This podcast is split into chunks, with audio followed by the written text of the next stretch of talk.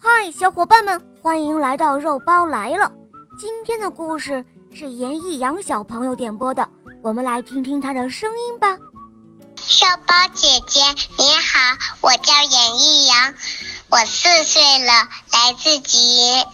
我喜欢《小肉包童话》《恶魔岛狮王复仇记》，我也喜欢《萌猫森林记》。今天我想点播一个故事，名字叫《剪刀巫婆》。好的，小宝贝，那就由我来为你讲这个故事喽。好的，肉包姐姐，请收听《剪刀巫婆》演播，肉包来了。小傻熊路过剪刀巫婆的房子，跟她说起了自己的烦恼。他说：“熊奶奶一天到晚总是问我，你冷不冷？你的手套有没有戴？要围巾吗？等等等等，唠叨的烦死了。”剪刀巫婆听了小傻熊的话之后，走进屋子里，找到了一把紫色的剪刀，对小傻熊说：“下一次。”当熊奶奶说完第一遍的时候，你就把这个剪刀背在手后面，悄悄的咔嚓剪一下，问题就解决了。哦，真的吗？小傻熊接过那把紫色剪刀，嗯，是不是真的？你试一下就知道喽。剪刀巫婆眯缝着眼睛，笑着说道。小傻熊好奇地拿着紫色剪刀往家跑，他一进家门，熊奶奶就迎了上来。哦，是小熊回来了，你冷不冷啊？要手套吗？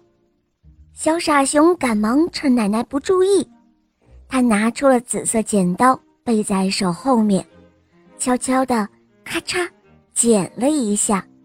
突然间，熊奶奶。就像哑巴了一样，一点儿声音都发不出了。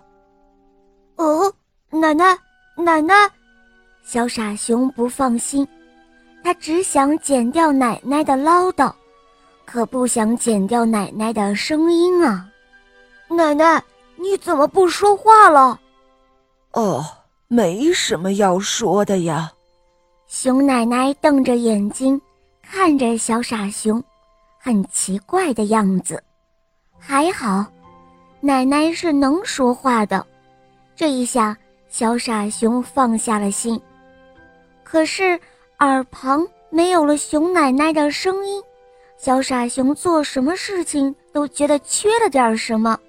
奶奶，你看我用蓝色的笔好，还是用红色的笔好啊？小傻熊问道。哎呀，小熊啊！你真是太烦了，熊奶奶有些生气的说道：“行了，快到一边玩去吧，别来打扰我了。”听到奶奶这样说，小傻熊有些伤心了，他赶忙跑到剪刀巫婆的房子。他说：“哦，剪刀巫婆，你给我的这把剪刀到底剪掉了什么呀？”现在奶奶可烦我了，哦，你不是嫌你奶奶很唠叨吗？这把剪刀可以剪掉关心啊。剪刀巫婆回答说：“哦，原来奶奶的唠叨是关心啊。”这一下小傻熊可急了，那可不行，怎么才能把剪去的唠叨给缝补上呀？嗯，怎么？你现在又后悔了？那好吧，你就去亲一亲你的熊奶奶吧。哦，这样就可以了吗？小傻熊想着，赶忙回去做了。当小傻熊亲了熊奶奶一下的时候，小傻熊听到了熊奶奶又唠叨地说：“小熊啊，你冷不冷啊？”哦，谢天谢地，奶奶终于又会说关心的话了。唉，总算没事儿了。浣熊妈妈来到剪刀巫婆的房子，满脸忧愁地说：“剪刀巫婆啊，我们家小浣熊真的是太淘气了，折了一屋子的纸飞机，说是想当飞行员，把屋子里搞得一团糟。这淘气，不知道是不是可以剪掉呢？”于是，剪刀巫婆给了浣熊妈妈一把绿色剪刀。浣熊妈妈好奇地拿着绿色剪刀回家了。当小浣熊看到浣熊妈妈手里的绿色剪刀时，眼睛里一下子闪出了新的光芒。呃，妈妈，我想到了。小浣熊的话还没说完，浣熊妈妈就用绿色剪刀对着它的目光，悄悄地。咔嚓，剪了一下，小浣熊的眼睛一下子失去了光彩，他的话也打住了。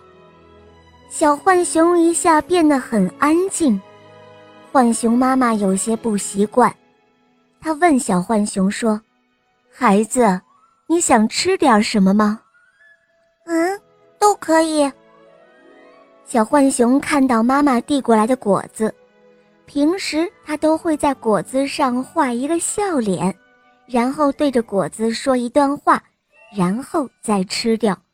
可是今天，小浣熊拿起果子就吃，吃得非常快，不一会儿的功夫，一盘子的果子都让它给吃了。这多像浣熊妈妈心中的乖巧的小浣熊啊！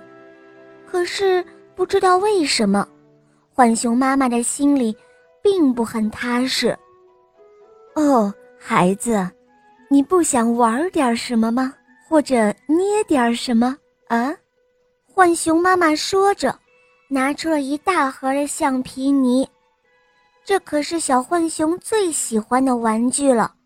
平常啊，他会捏出一座森林，模仿各种小动物的声音去讲故事。可是这一会儿。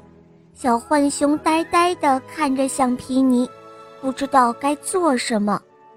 这个时候，剪刀巫婆来了，她悄悄地跟浣熊妈妈说：“小浣熊的梦想很多，你悄悄地剪一下，就剪掉了他的梦想，就不会淘气了。”啊？怎么会这样？可是……浣熊妈妈觉得没有梦想的小浣熊很可怜，唉，我还是把小浣熊的梦想缝补上吧。剪刀巫婆听到浣熊妈妈这样说，她笑了。这个嘛，那你就对小浣熊耳朵说，你很爱很爱他。浣熊妈妈照做了，真的。当浣熊妈妈对着小浣熊的耳朵说“我很爱很爱你”的时候，小浣熊眼睛一下子又亮闪闪的了。嗯，妈妈，我想到了，我要捏一个大大的飞机。还有还有，我想让妈妈给我买小肉包最好听的童话故事。好好的孩子，啊。真是谢天谢地，宝宝总算是没事了。剪刀巫婆的剪刀总是让人借走，可是每次都会还回来的，真的。不信啊，你也去借一次啊！我相信你肯定也会还回去的。嘿嘿。好了，宝贝们。今天的故事肉包就讲到这儿了。严一阳小朋友点播的故事好听吗？嗯，你也可以找肉包来点播故事哦。赶快打开公众号，搜索“肉包来了”，在那儿可以给我留言，也可以在喜马拉雅搜索“小肉包童话《恶魔岛狮王复仇记》”，有六十集，非常好听哦。小伙伴们赶快搜索收听吧。好了，严一阳小宝贝，我们一起跟小朋友们说再见吧，好吗？小朋友们，祝你们天天开心！再见了。嗯，伙伴们，我们明天再见，么么哒。